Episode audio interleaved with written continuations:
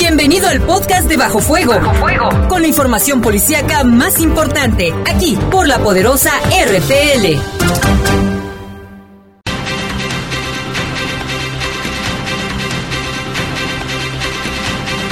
Buenas noches, son las 7 de la noche en punto, está fresca la noche, tenga cuidado, tome precauciones después de la lluvia y fuerte viento que estuvo durante toda la mayor parte del día. Así parece que mañana va a mejorar un poquito el clima. Esto se debe a una tormenta invernal y a un frente frío también que afecta a gran parte de la República Mexicana. Pero bueno, vamos a pasar. Les saludamos con gusto en los controles. Jorge Rodríguez Habanero. Control de cabina está nuestro compañero Kim. Brian. Brian Martínez. Y en la conducción, Guadalupe Atilano, les saludo con muchísimo gusto. Quédese por favor con nosotros. Si se encuentra ahorita circulando en algún punto de la ciudad de León, por favor hágalo con muchísima precaución. Iniciando el año ¿eh? 2020 y les deseamos que tengan un año lleno de paz, de empleo, trabajo, salud, que sea para bien para todos, ¿eh? los radioescuchas que nos estuvieron mandando muchísimos mensajes, ¿eh? Muchísimas gracias a todos y también Jaime, ojalá que mejore la situación en el país, sí. que ya no haya tanta violencia. Eso es el número uno, que ya no haya tanto muerto, tanto asesinato, tanta violencia intrafamiliar, tanto robo. Van a decir que estamos pidiendo imposibles, pero ojalá que cambie algo, ¿no? Todo inicia desde casa. Así es, yo soy Jaime Ramírez, vamos a presentarle un avance de la información. Asesinaron a un hombre de varios balazos en San Miguel. Y suman ya cuatro homicidios dolosos en este 2020 en el municipio de León. Fíjate, ¿cómo estamos? Si ya van cuatro, estamos a dos. Y banda de delincuentes le roban su carro a un taxista por el Boulevard Delta. Son cinco, ¿eh? Y tiene, le vamos a pasar información para que esté listo. También si ve el vehículo que lo andan buscando. A ver si no ya le, lo pintaron, pues seguramente algo ya le hicieron al coche. Estamos hablando sobre la violencia y qué cree. Fíjese que el día de hoy la Secretaría de Seguridad Pública detuvo un sujeto que se encontraba en estado de ebriedad y amenazó a su pareja con armas de fuego. Le tendremos esto y más información, así que quédese con nosotros. Así es, y en información del país, por una nueva riña, ¿eh? Nueva riña por segundo día consecutivo. Ahora mataron a un reo en el penal de Zacatecas, le tendremos los detalles. Y en información del mundo se entrega una mujer que provocó incendio en un zoológico, esto en Alemania. Por los, ¿Sabes por qué fue? Por los globos de Cantoya. Donde los aventó estaba prohibido utilizarlos. Ella los, con su, junto con sus hijas, y mandaron una cartita de buenos deseos. Un globo de Cantoya cayó en el, en donde tenían a los simios y se incendió. Porque no es allá, en Alemania no están como aquí libres, sino como hace mucho frío, los tienen en determinada, este, resguardados y todo. Fíjate, por un globo de Cantoya. Se le hizo fácil a la mujer y vea lo que provocó. Sí, nada más. Son las 7 con 3, vamos a hacer una pausa, volvemos. En un momento le queremos recordarle al, al auditorio que nos pueden mandar mensajes de WhatsApp al teléfono 477 147 1100. Servicios informativos de la poderosa RPN. Comunícate 718-7995 y 96. Búscanos en Facebook como Bajo Fuego. Regresamos. Regresamos.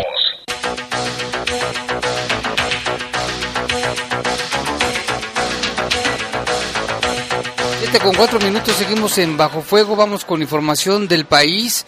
La vocería de seguridad pública de Zacatecas confirmó la muerte de un recluso al interior del Centro Regional de Reinserción Social Varonil de Cieneguillas por una nueva riña, ¿eh? Una nueva riña. El secretario de Seguridad Pública del Estado de Zacatecas, Ismael Camberos Hernández, informó que atendió de manera personal la situación al interior del penal.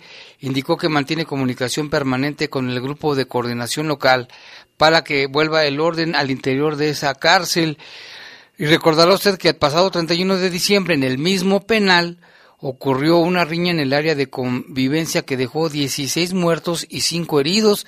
Ahora con este caso son 17 muertos en, en menos de 24 horas. Camberos Hernández detalló en su momento que ese día detuvo a un interno en posesión de un arma de fuego y que además se le incautaron otras tres armas cortas y blancas con las que se cometieron los homicidios al interior del reclusorio. Y bueno, pues los familiares están totalmente desconcertados, asustados, pidiendo información de, de sus, lamentablemente, sus familiares y no nada. Aquí la pregunta es, Jaime, ¿cómo es que pudieron introducir armas? Sí, la, la corrupción. No hay de otra. Y todo lo que provoca, bien lo mencionabas, ya se ha dado a conocer a nivel nacional, ha sido tema eh, que está en boca de todo ¿eh? mundo, el, esta riña que se suscitó en Zacatecas. Y bien lo mencionabas, hay preocupación de los familiares que desean saber cómo está la situación al interior del penal. Señalan, tienen eh, miedo que se les salga de control y como tú lo mencionas, o sea, no dejan de ser familiares aunque estén pagando una pena Sí, no. al interior de, de esta cárcel. Y en más información, Lupita, vámonos hasta Coahuila. Le comentamos que la noche del 31 de diciembre, un niño de 10 años que estaba tronando cohetes casi le arrancan tres dedos de la mano derecha. El pequeño fue trasladado al hospital del niño de, Saltillo, donde tuvo que ser intervenido quirúrgicamente. Los médicos creen que es muy probable que sufra una amputación. Vea usted la gravedad de estar jugando con este tipo de pólvora. También señalan que un testigo dijo que uno de los dedos casi le, se le desprendió, lo traía colgando, es lo que mencionan. Respecto al doctor Carlos Iván García, informó que un equipo de especialistas y enfermeras se esmeran para tratar de salvarle al pequeño eh, sus dedos debido a las lesiones. Autoridades de protección civil municipal y estatal habían pedido que no dejaran a menores usar cualquier tipo de juegos pirotécnicos durante Navidad y Año Nuevo. Sin embargo, esta es una petición que se hace año con año No entienden. y no hay eco en la, en la sociedad. Los mismos padres a veces son quienes les compran este tipo de, de artefactos, este tipo de juegos a los menores. Y este es el resultado, este pequeño está por perder un dedo, ¿no? Y casi le destruye la mano un- una paloma de esas grandotas que venden por ahí. Pero sí, como que hubo menos que otros años, ¿eh? Yo, yo percibí que hubo menos en León, por lo menos. No hubo tanta fogata, no hubo tanta truena, tanto trueno de cohetes como otros años. Pero mira, Pero ¿qué tal la calidad del aire? ¿Cómo amanecimos no, a nivel nacional? a nivel nacional es que todo el mundo también, muchas personas siguen haciendo sus fogatitas, no entienden. Debían de encerrarlos en un cuarto y que hagan su fogata allá adentro a ver. Se si intoxican, les parece. En otra información, mira, la tarde del primero de enero se registraron también este asunto de las balaceras en, en diferentes municipios. Ahora en Nuevo León estuvo la situación bien difícil. Los enfrentamientos dejaron un saldo de cuatro muertos, quienes presuntamente pertenecían al cártel del noreste, porque así de- decían las siglas de los vehículos CDN. Fueron usuarios de redes sociales que denunciaron la situación. Además, subieron imágenes de personas resguardadas en centros comerciales ante el caos que se generó por la intensidad de las balaceras. La primera ocurrió en la colonia Francisco Villa, situada al poniente de Nuevo Laredo, donde sujetos armados que viajaban en una camioneta Chevrolet blanca y una SUV color café emboscaron a los policías estatales. Luego de la agresión inició una persecución que se extendió por la ciudad, lo que generó caos entre los habitantes, pero por eso buscaban resguardarse en comercios donde pudieran, ¿eh? Posteriormente policías estatales dispararon y los hombres armados salieron huyendo e ingresaron a algunas viviendas cercanas donde tres fueron abatidos, tres, ¿eh? tres delincuentes. El segundo incidente de Nuevo Laredo se dio cuando se informó sobre un hombre armado que viajaba a bordo de una camioneta Ramp de color rojo y el sujeto fue abatido por elementos de la Policía Estatal en la Avenida México. En tanto, el gobernador de Tamaulipas, Francisco Cabeza de Vaca, describió parte del incidente. Él dijo en su cuenta de Twitter, Protección Civil de Tamaulipas nos reporta saldo blanco en los 43 municipios con motivo de los festejos del fin de año. Les reitero que un 2020 de prosperidad, paz, salud y refrendo el compromiso de redoblar el trabajo en favor del desarrollo de Tamaulipas. En Nuevo Laredo el gobierno no bajará la guardia, dijo, y seguirá actuando con firmeza en contra de la delincuencia. También hizo un reconocimiento a los buenos policías estatales de Tamaulipas que actuaron con firmeza y valentía enfrentando a estos criminales. Y ahora vamos con información de Jalisco. ya que a través de redes sociales se dio a conocer un video donde aparecen policías municipales de Sayula aparentemente protegiendo a miembros de la delincuencia organizada. En la grabación se observa cuando los presuntos uniformados bloquean el paso del convoy del ejército mexicano que patrullaba la zona. En el video se ve cuando los militares le piden a un agente que está dentro de un vehículo rotulado con la leyenda Policía Urbana que se retire del camino. Sin embargo, no recibe ninguna respuesta. Conforme avanza la grabación se puede observar que la camioneta del ejército intenta subirse a una banqueta luego de quedar atrapada entre dos patrullas de la Policía Municipal de Sayula. Posteriormente, cuando el vehículo de los militares logra salir, todos los elementos se suben a uno y les grita Vamos, vamos, vamos, sale corruptos. Esto es lo que se puede observar a través de esta grabación. Sí, ¿cómo es posible que los policías hayan bloqueado la, entrada de los militares al lugar. Y habrá que ver, Jaime, si hicieran policías, ya ves que pueden también, los presuntos delincuentes o la delincuencia organizada también trae armas y trae uniformes, de diferentes policías. También los rotulan, ¿eh? también estaba la policía rotulada de policía urbana de ayer de Sayula. Habrá que ver más información eh, oficial, a ver qué dice el gobierno de Jalisco respecto a este tema. Así es, y vámonos ahora con información del mundo. En Alemania la policía investiga a tres mujeres por el incendio en el zoológico de Krefeld que mató cerca de 30 animales. Una mujer y sus hijas acudieron a la policía local, se entregaron y confesaron haber lanzado cinco globos de cantoya la noche del Año Nuevo. Cuatro fueron encontradas cerca de las instalaciones del zoológico. La policía agregó que ellas dijeron no saber que existía una prohibición y que estaban profundamente arrepentidas. La última noche del 2019 se reportaba este incendio en el zoológico de la ciudad alemana de Krefeld, en el oeste, que mató a 30 animales del recinto de los monos, entre ellos cinco orangutanes, dos gorilas y un chimpancé. Pobres animales. Híjole, quemados. Ahí dice que no sabían que estaba prohibido. Yo creo que, imagínate, eh, es casi imposible de creer que no sepan que está prohibido este tipo de, acciones. De, acciones. Por lo tanto, ya se abrió una investigación. Agregó que testigos dijeron haber visto en el aire, a una altura muy baja, este tipo de, globos hechos de papel de seda con una vela o papel de china o una pasta combustible en su interior que al producir calor hacen que se eleve el farolillo poco antes de que se declarara el incendio en el tejado del recinto de los monos.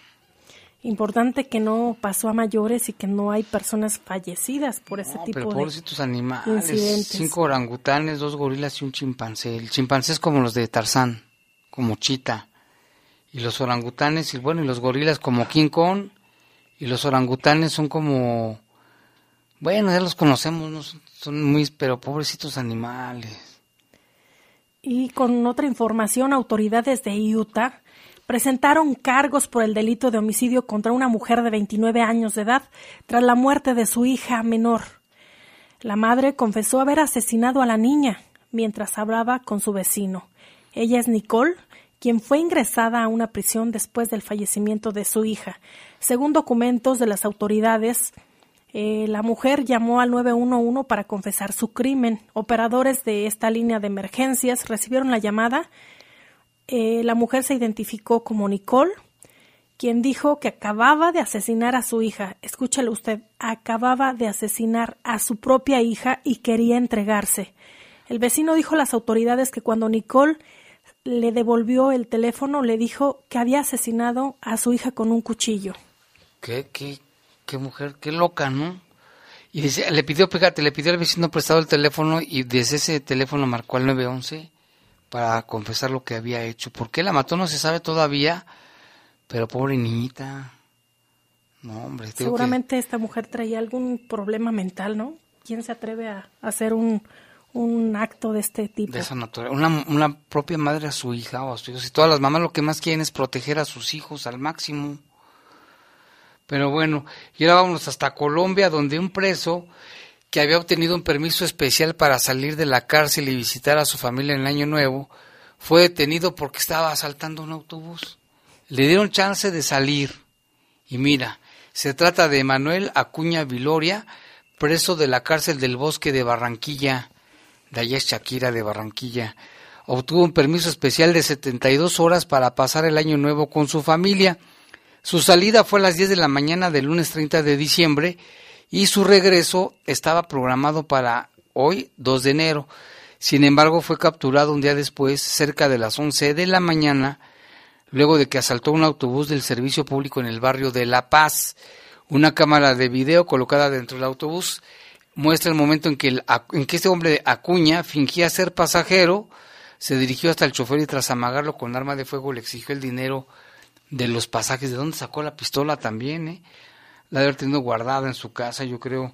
Aunque logró escapar, testigos de lo ocurrido alertaron a la patrulla de la policía quienes lo capturaron y lo pusieron a disposición de la Fiscalía General de la Nación de Colombia. Al momento de su captura, el preso le encontraron 200 mil pesos colombianos. Allá está bien devaluada la moneda, ¿eh? No crees que es mucho, pero sí, 200 mil pesos en efectivo y dos teléfonos celulares.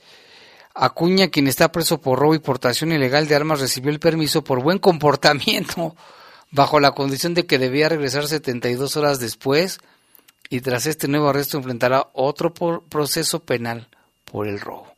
Fíjate, había registrado buena conducta y dije, le pues, te vamos a dar chance. Y mira, ¿para qué salió? Para seguir asaltando. Y como ya se esperaba en el primer día del 2020 de este año que apenas comienza, también inició la venta legal de marihuana para uso recreativo este en el estado de Illinois. Y muchas personas eh, se formaron desde muy temprano en los centros de venta. Ahí en videos, en redes sociales, se ve como no solo jóvenes, sino también adultos. Adultos mayores. Realizan esta enorme fila para lograr comprar eh, marihuana. También se señala que en este estado pues ya es el undécimo en permitir su consumo y venta con fines recreativos. Esperemos, Jaime, que no traiga consecuencias graves. Ojalá no, porque mira, los consumidores aquí, los que son adictos a la marihuana, la consiguen. Yo he andado por muchas colonias de León y veo que la sacan y la fuman sin ninguna restricción, ¿eh? Y eso que está prohibida. Allá en Chicago, ahora que se, se dio ya la libertad, la apertura. cuando abrieron los comercios ya había filas hasta de 500 personas. Renzo Mejía hizo la primera compra legal en la tienda poco después de las 6 de la mañana, lo más temprano que la nueva ley le permitió la venta. También tiene horarios, cantidades y demás. Poder tener marihuana recreativa, dice, es alucinante, dijo Mejía al periódico Chicago Sun Times, después de comprar 3.5 gramos de un tipo de marihuana llamada Motobred. Illinois ya permitía la marihuana para uso médico. La ley aprobada por el Congreso Estatal de mayoría demócrata y después por el gobernador también demócrata permite a las personas mayores de 21 años o más poseer hasta, 30 gramos de cannabis en forma de planta y hasta 5 gramos de la sustancia concentrada de la planta, o sea, un, para, para un churrito o varios churritos. La gente es extraordinariamente cortés y civilizada, comentó Alto advirtió que la marihuana recreativa no puede consumirse en público y que como todos los productos nuevos puede ser un poco cara. La venta de cannabis podría generar hasta 250 millones de dólares para el estado de Illinois para el 2022 según cálculos de funcionarios estatales. Es una ley muy polémica, pero es que sucede como lo, lo comparan cuando la se estaba prohibida la venta de alcohol en aquellos tiempos en Chicago, en Estados Unidos, había matanzas y de todos modos la gente alcohólica lo consumía y ya de esa manera acabó tanto, tanta la mafia, pero pues ahora con la droga es lo mismo. Pero se habla, se habla también, eh, Jaime, de ahorita, por ejemplo, el alcohol y el tabaco son drogas legales. Sin embargo, han incrementado también la muerte y otros, otras problemáticas derivadas del consumo de estos. Se dice que el tomar y fumar es la antesala o el inicio de otras drogas que ya son más graves. Todo lo que te metas causan más daño. A tu cuerpo ajeno le hace daño hasta la comida chatarra. ¿Cuánta gente se está muriendo por consumir comida chatarra? pero bueno, es, algo que habrá que debatirse. Yo estoy a favor de que la legalicen, preferible que esté legalizada con un padrón de consumidores, a que la estén comprando donde quiera y a costa de cuántas muertes. Ya es que en, Uruguay también ya está legalizada y ahí les dan su, su dosis, los tienen registrados y a un lado de donde las venden hay centros de rehabilitación para quien quiera rehabilitarse. Pero en fin. Y vámonos con, ya son las 7.21, vámonos con información local después de una pausa.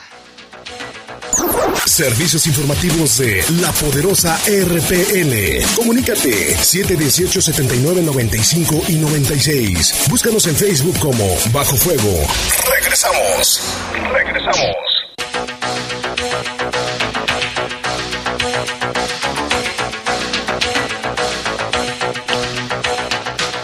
Vámonos con información local y regional. Bueno, esta tarde fue acribillado de más de seis balazos un hombre apodado El Nene.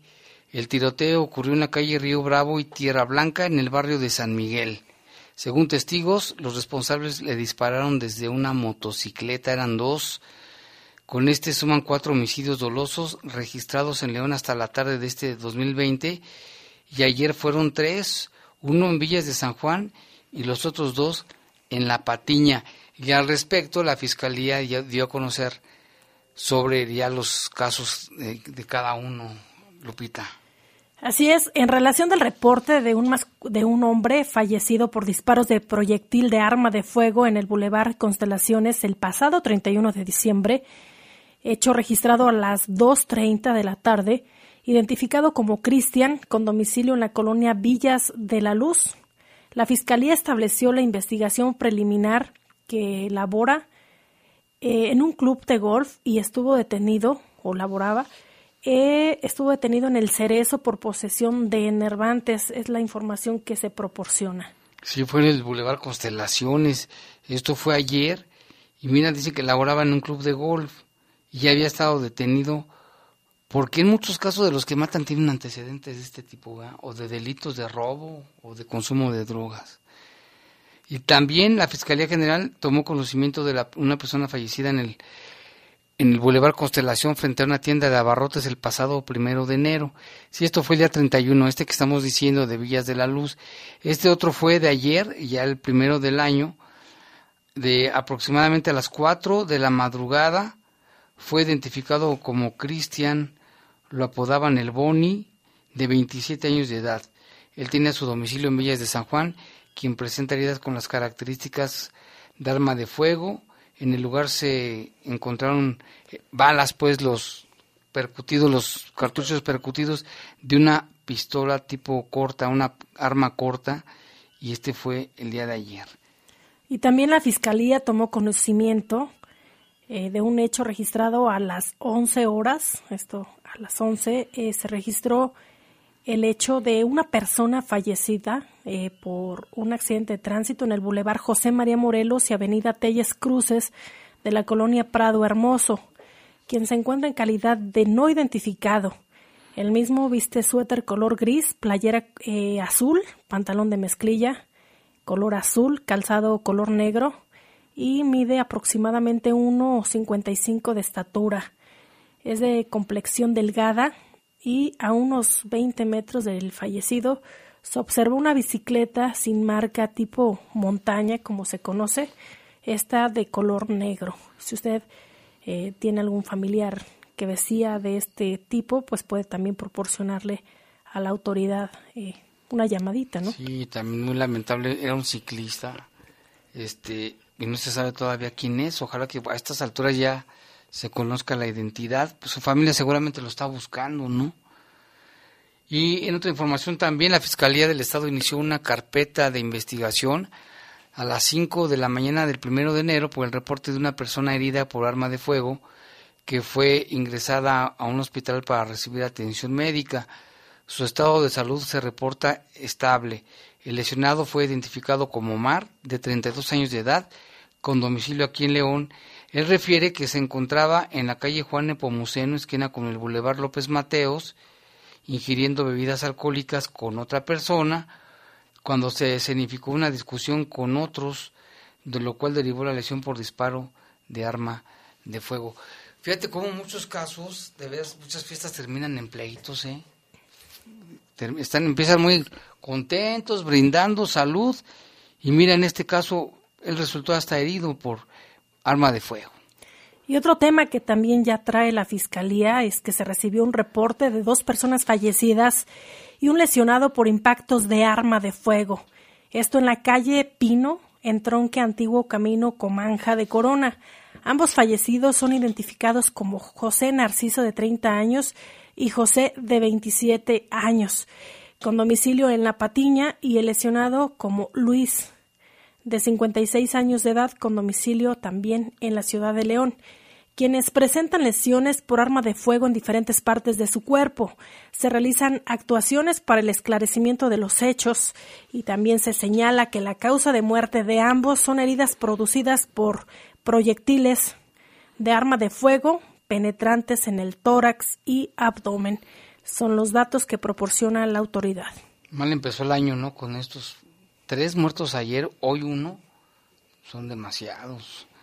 Ojalá que pensábamos, cada vez decimos, ojalá que esto se calme, pero pues parece que no. O existía la confianza de que estas fiestas transcurrieran con saldo blanco.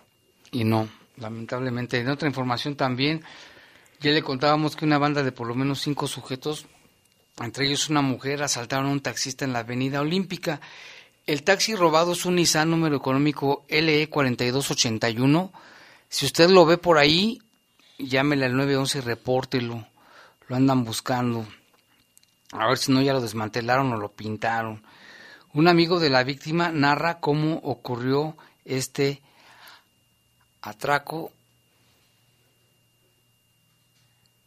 Pasado 31 de diciembre, siendo aproximadamente las 7.30 de la noche, un compañero taxista que tripulaba el taxi LE 4281 de los colores verde, o sea, los colores oficiales de taxi, verde con blanco, fue abordado por cinco individuos, tres del sexo masculino y dos del sexo femenino, mismos que le pidieron un servicio hacia la colonia Parques de San Juan, que se encuentra ubicado por el Boulevard Siglo XXI. Al arribar a estos, los uno de los individuos le indicó que diera vuelta hacia el otro clúster que se encuentra a la vuelta del Boulevard Siglo XXI.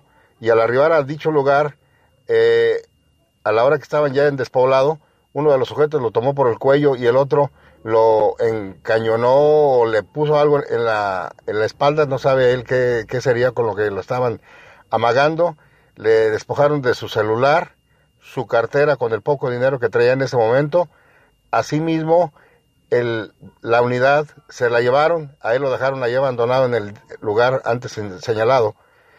El vehículo se le pide al auditorio, a los radioescuchas, es el LE 4281. Ojalá y por ahí alguien lo tenga a la vista y reporte inmediatamente al 911.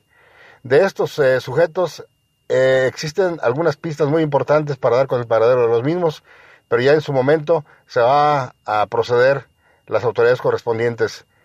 Gracias. Así las cosas, le mencionábamos, es una banda de por lo menos cinco sujetos quien realizaron este asalto y como ya lo mencionaba la, la persona que usted escuchó en el audio, es un Nissan eh, con número económico LE 4281. El número económico es LE 4281. Por si usted lo ve, pueda también dar información para que pronto pueda ser localizado este taxi que le fue robado a una persona y también ojalá puedan detener a estos sujetos que realizaron el hecho. Importantísimo la denuncia, Jaime. Sí, además hay que recordar que los taxistas también son de las víctimas preferidas de los rateros, ¿eh? así que tengan mucho cuidado. Y bueno, hacemos un enlace telefónico con nuestro compañero Iván Rivera. ¿Se acuerda usted del jeep que se había robado y que hay un video de cómo se lo roban con violencia? Bueno, pues ya lo recuperaron y también hay detenidos. De esto nos informa Iván Rivera. Adelante, Iván, buenas noches que nos, eh, nos escucha, pues precisamente hace menos de una semana que reportábamos el robo de esta camioneta Jeep en una gasolinera del Boulevard Aeropuerto. Es una, es una camioneta, pues, totalmente reconocible. No hay muchos modelos de esa camioneta circulando aquí, al menos en la ciudad. Y fue despojada a su propietario, pues, con violencia al interior de esta gasolinera. Los sujetos armados lo bajan de esta camioneta y, bueno, pues se la llevan. Hace unos momentos me acaban de informar algunas fuentes que esta camioneta ya fue recuperada. Elementos de la policía municipal vieron a tres personas eh, pues tripulándola sobre el Boulevard La Luz, casi esquina con Delta, les marcaron el alto, pues porque conocían esta camioneta por los videos que se dieron a conocer en redes sociales.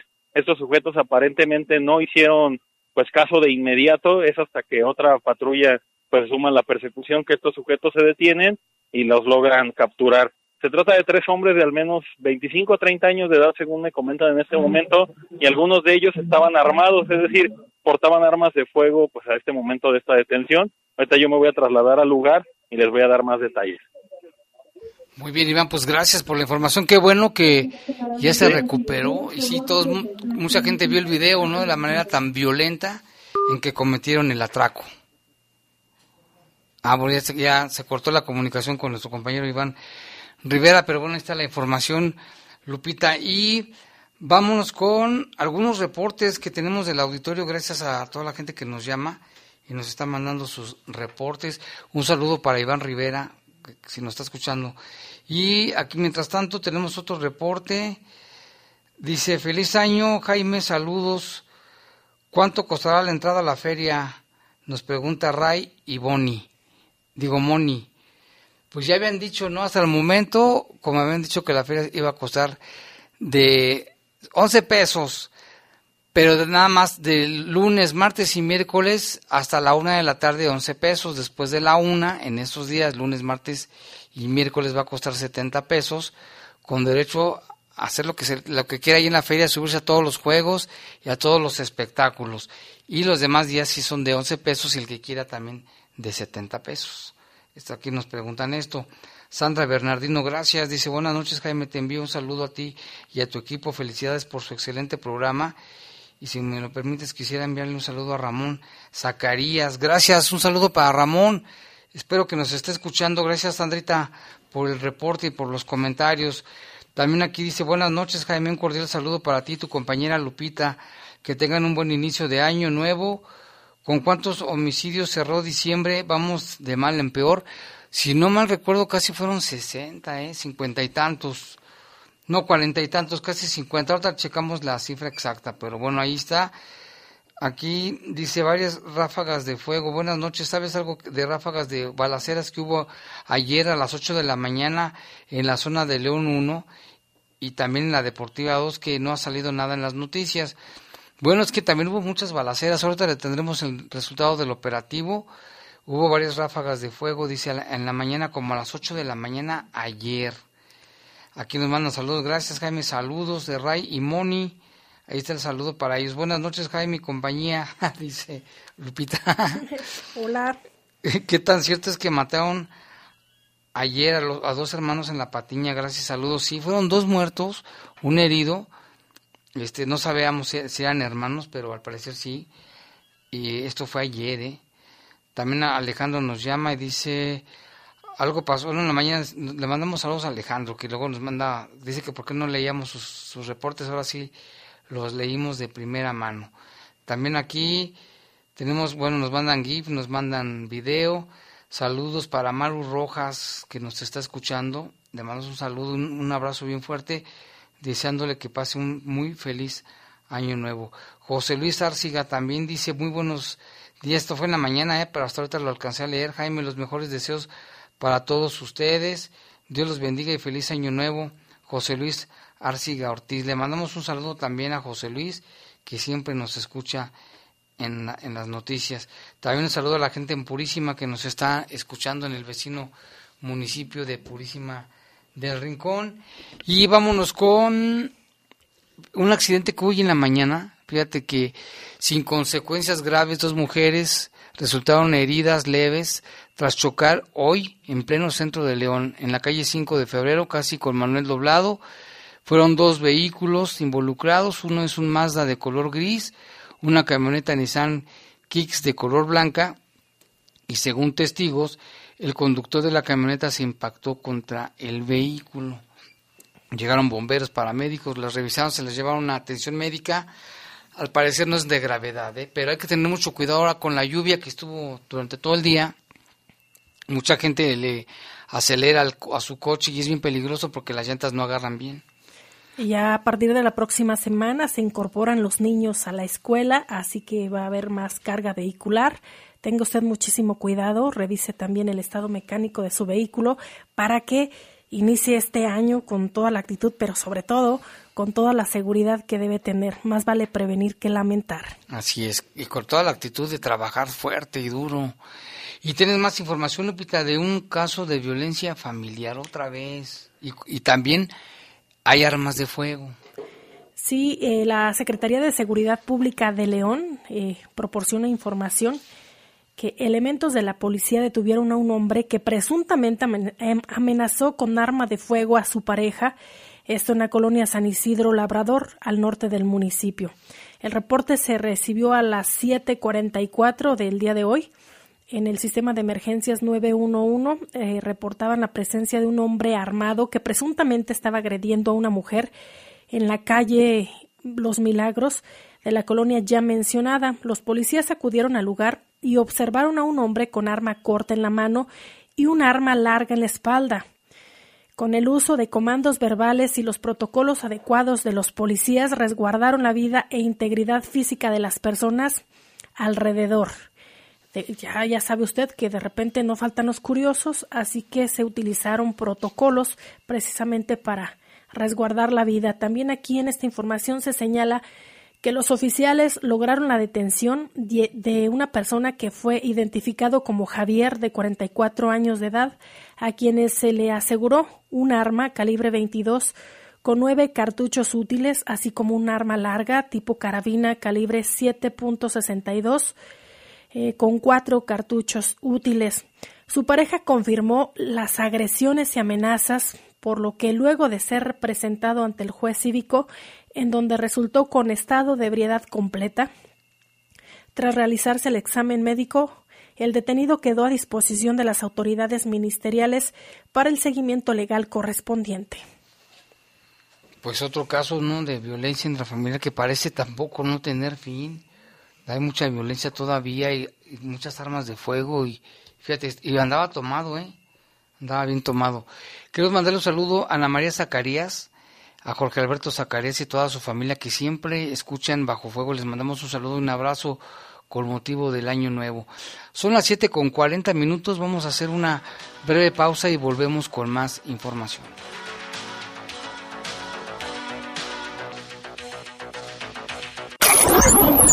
Servicios informativos de la poderosa RPN. Comunícate 718-7995 y 96. Búscanos en Facebook como Bajo Fuego.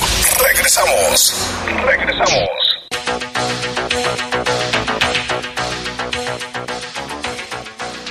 Siete con 42 de la noche, vámonos con información. Hoy es 2 de enero. La plaza principal de León se llama 2 de enero, mártires de, del 2 de enero porque en el año de 1946 hubo una matanza en León que dio la vuelta al mundo también, ¿eh? Y bueno, cada año se, hacen ceremonias conmemorativas recordando esa acción de héroes por buscar un mejor León. Vamos a escuchar un, tema, digo, una, una, una, una pieza que hice especial con este tema. Vamos a escuchar. El 2 de enero de 1946 tuvo en el sexenio del presidente Manuel Ávila Camacho un crimen de Estado. Elementos de la policía y del ejército mexicano acribillaron a la multitud que se manifestaba pacíficamente afuera de la presidencia municipal de León, por lo que consideraban un fraude electoral del Partido de la Revolución Mexicana en el que se pretendía imponer al candidato oficial Ignacio Quirós como ganador de la contienda. El municipio de León tenía entonces más de 100.000 habitantes. Un grupo de comerciantes e industriales formaron la organización Unión Cívica bajo el lema Por un León Mejor, quienes postularon como candidato para presidente municipal a Carlos A. Obregón en las elecciones que se celebrarían el 16 de diciembre de 1945. Carlos A. Obregón había ganado la elección con un total de 22.173 votos en contra del candidato oficial Ignacio Quirós, que de acuerdo con estimaciones se había obtenido 58 votos. Sin embargo, la Junta Computadora declaró como ganador al candidato oficial. La fecha para la toma de posesión del nuevo presidente en sustitución del alcalde saliente Salvador Muñoz se tenía programada para el primero de enero de 1946. El martes 2 de enero se realizó una marcha pacífica desde el Parque Hidalgo hasta la entonces conocida como Plaza de la Constitución, donde se reunieron cerca de cuatro mil personas. Una comisión de la Unión Cívica ingresó al Palacio Municipal para hablar con el doctor Ignacio Quirós, a quien se le exigió que renunciara al cargo que por voluntad popular no le correspondía. El doctor Quirós accedió, pero manifestó que necesitaba consultarlo con el gobernador Ernesto Hidalgo. Cerca de las nueve de la noche se apagaron las luces del Palacio Municipal y quedó la plaza en penumbras. Se cerraron las puertas del Palacio Municipal de manera violenta y se escuchó un tronido similar al de un cohete. Esa fue la señal mediante cual los soldados y policías comenzaron a disparar desde los balcones y azoteas del Palacio Municipal con fusiles y metralletas. El tiroteo duró 20 minutos. En cuanto al número de muertos, a pesar de que las instalaciones de la Cruz Roja, hospitales públicos y privados y casas particulares se llenaron de heridos, en las cuales fueron llevadas personas que luego murieron, así como también imágenes del suceso muestran filas de cuerpos sobre el suelo de la plaza. El número oficial que el gobierno reconoció fue de 26 muertos y 37 heridos. El 7 de enero de 1946, Manuel Ávila Camacho solicitó a la Comisión Permanente del Congreso la desaparición de poderes del Estado de Guanajuato. El 11 de enero de 1946, como acto de solidaridad por la matanza de León, 12 mil fábricas y 120 mil comercios en todo el país y bancos efectuaron un paro de tres horas. El 19 de febrero de 1946, Carlos Obregón tomó protesta oficial como presidente municipal de León. En 1988 se rebautizó el nombre de la Plaza de la Constitución por el de Plaza de los Mártires del 2 de enero. Pues sí, la historia luego no se conoce, se hacen ceremonias y se dice, pero fíjate todo lo que pasó y fue una matanza. Realmente no se sabe cuántos muertos hubo en realidad. Hay fotografías antiguas de aquel tiempo. Este, mis, mis abuelos comentaban que ellos no, no, estuvieron, no fueron a la plaza principal, pero estaban cerca del lugar y escucharon la balacera. Y al otro día que pasaron por la plaza no dejaban entrar a nadie y había pues muestras de destrucción y sangre por todos lados. Eh, por eso es que se llama entonces esa Plaza Mártires del 2 de enero. Aunque ya todo el mundo le decimos la plaza principal. Pero bueno, y tenemos más información, Lupita. La Fiscalía General del Estado condenó a prisión, la Fiscalía General del Estado condena a prisión a contra Juan por el delito de trata de personas en su modalidad de poseer pornografía infantil y abusos eróticos en León. Resulta que el pasado mes de abril la Fiscalía del Estado tuvo conocimiento que un usuario de una cuenta de correo electrónico almacenaba fotografías de pornografía infantil, por lo que la unidad especializada en combate de trata de personas y corrupción de menores de la Fiscalía inició la indagatoria. Con el trabajo de campo se supo que comenzaba a utilizar a una menor de edad y familiar directo de ella para fotografiarla sin ropa, por lo que se sumaron los cargos que el agente especializado del Ministerio Público le imputó. De las pruebas presentadas existen imágenes de que Juan tenía en sus dispositivos electrónicos con su cuenta de correo que en la nube de almacenamiento guardaba material que constaba de más de 500 fotografías de pornografía infantil. Parece que estoy viendo un programa de televisión de Estados Unidos, pero esto fue en León. El juez le dictó nada más sentencia de cuatro años. Esos no deberían de salir, ¿eh? Yo les daba cadena perpetua. Él está recluido en el cerezo local sin goce de beneficios, sumatoria de los delitos de trata de personas, en su modalidad de poseer pornografía infantil y los abusos eróticos contra la menor de edad, fijándole una multa que ha cubierto por más de 50 mil pesos en efectivo, al igual que el pago de reparación del daño para la víctima identificada. Fíjate, dio una multa de 50 mil, reparación del daño, y cuatro años de cárcel lo van a, lo van a soltar. La víctima jamás volverá a ser igual. De aquí, aunque parezca reiterativo, eh, siempre le hemos comentado en este espacio informativo el que usted tenga muchísimo cuidado con sus hijos, que aunque sean familiares, revise qué están haciendo, dónde están eh, y que escuche muchísimo a sus hijos que no lo vea como, ay, otra vez me vas a decir un chisme, esto y aquello. No, porque los niños tienen que tener la confianza con los papás para saber cuando eh, corren peligro o les están haciendo daño. Escuchábamos en este 2019 pasado, Jaime, el niño de seis años que murió por los golpes que le, propició, le propició su padrastro en, en Candelaria. Y otro niño de un año y medio que también murió a consecuencia de lo mismo. A nivel nacional, México ocupa los primeros lugares en abuso sexual de niños. y señalan que los principales eh, delincuentes o los principales agresores son los tíos, los primos, incluso hasta los vecinos. Por eso hay que saber dónde, dónde están los menores, qué, qué les están comentando, qué ven en redes sociales. Sí, si el niño está en su cuarto, que ni ruido, ni ruido hace, vaya a darle una vuelta y pregúntele qué está viendo, con quién está platicando, porque ¿te acuerdas el caso que te platiqué del niñito que supuestamente conoció una niña con el teléfono de su mamá, le mantenía conversaciones por WhatsApp y la niña le decía que se desnudara, la niña es supuestamente la niña. Y ahí dijimos que presentara una denuncia, ojalá que si es otra cosa similar lo detengan a la persona, tengan mucho cuidado. No sabemos quién está detrás de las redes sociales, detrás de una computadora o de un aparato celular o tableta. Puede ser una persona de la tercera edad que se hace pasar como un niño o un adolescente y que lo único que pretende es violentar a sus hijos. Tenga muchísimo cuidado con lo que sus hijos ven a través de las redes sociales, pero también lo que usted publica, las fotografías que publica de ellos y protéjalos mucho porque hay sujetos, Jaime, ya lo veíamos que se publicaba ahí, que nada más están cazando para ver fotografías de niñas que se suben a través de las redes sociales para bajarlas, robar esta información y posteriormente dar con la víctima. Sí, no, mucho cuidado. También recordarás el niño de un, de un kinder, que de intendencia también abusó de él, que ese había sido policía y que ya había tenido antecedentes por lo mismo y andaba libre. Y bueno, aquí tenemos información, nos dice nuestro compañero Lalo Tapia, que en el 2019, bueno, sin contar todavía diciembre, hubo 538 homicidios y e, octubre fue el más violento.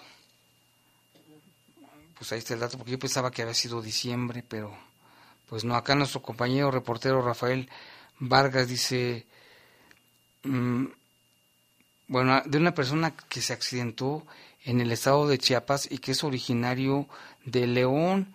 Esta información aparece publicada en Facebook y dice, se llama Chiapas, un, medio que se llama Chiapas sin censura, y dice, se accidentó en Chiapas, es de León, Guanajuato. Si alguien lo conoce, se accidentó dos kilómetros antes de la herradura, avisarle a su familia, falleció, lamentablemente ahí se encuentran datos para encontrar a su familia. Y está la, la fotografía de la, de la, de la, ¿cómo se llama?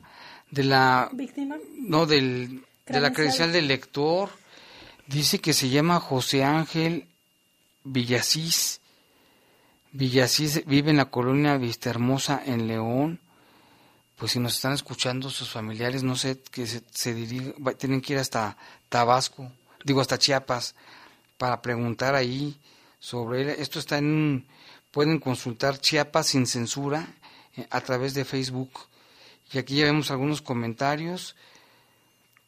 Dice, los datos de la tarjeta de circulación y el INE no son los mismos. Hay que tener cuidado. Dice, es porque, dice, los datos de la tarjeta de circulación y el INE no son los mismos. No importa con el IFE ahí para localizarlo, tal vez le prestaron la moto o algo así. Sí, el, IFE ya es más certero. Dice, descanse en paz, pronta resignación a la familia. Que descanse en paz. Esperemos que la familia seguramente le han de haber avisado a la familia también, ¿no? Por algún medio. Y esto sucedió en el estado de Chiapas. Y hay más información, Lupita. Sí, mire, también gracias a una denuncia ciudadana, policías de León lograron lograron recuperar al menos 270 litros de combustible. La llamada se recibió al número de emergencias 911 la mañana de hoy y se alertó sobre el presunto robo de hidrocarburos en manos de tres hombres, esto en un ducto de Pemex cerca del Parque Piel, en el sur del municipio. Unidades de la policía llegaron al lugar inmediatamente y encontraron abandonada una camioneta Dodge modelo 1993 con placas de circulación del estado de Hidalgo. El vehículo fue localizado con dos envases de 20 litros llenos de combustible y uno más de 30 litros. Eh, también, eh, pues en total fueron 270 litros asegurados. El líquido quedó a disposición de autoridades federales para darle el seguimiento correspondiente. Este hecho, como le comentamos, sucedió aquí en León. Y vamos también con más información. El resultado del operativo de fin de año, donde participaron todas las corporaciones de seguridad. Bueno, pues decían que hubo 501 detenidos, la mayoría por faltas administrativas y también hubo más de 46 delitos. Este, esto fue el, la noche del 31 y, y el día primero. Tenemos la información, Lupita. Así es, la Secretaría de Seguridad Pública informa, como tú bien lo dices, Jaime, fueron más de 500 personas detenidas en un periodo del 31 de diciembre al primero de enero. Esta noche fue bastante movida, como, como mencionan. Esto gracias al operativo Alcoholímetro Salvando Vidas realizado la madrugada del primero de enero con motivo de los festejos de Año Nuevo. Durante este dispositivo fueron revisados aleatoriamente 432 conductores, de los cuales se detectaron 33 no aptos para conducir. Las personas fueron detenidas y recibieron una sanción de al menos 20 horas de arresto, con lo que se logró prevenir accidentes, preservando la integridad de la ciudadanía. Esas son algunas de las acciones que se realizaron durante este periodo.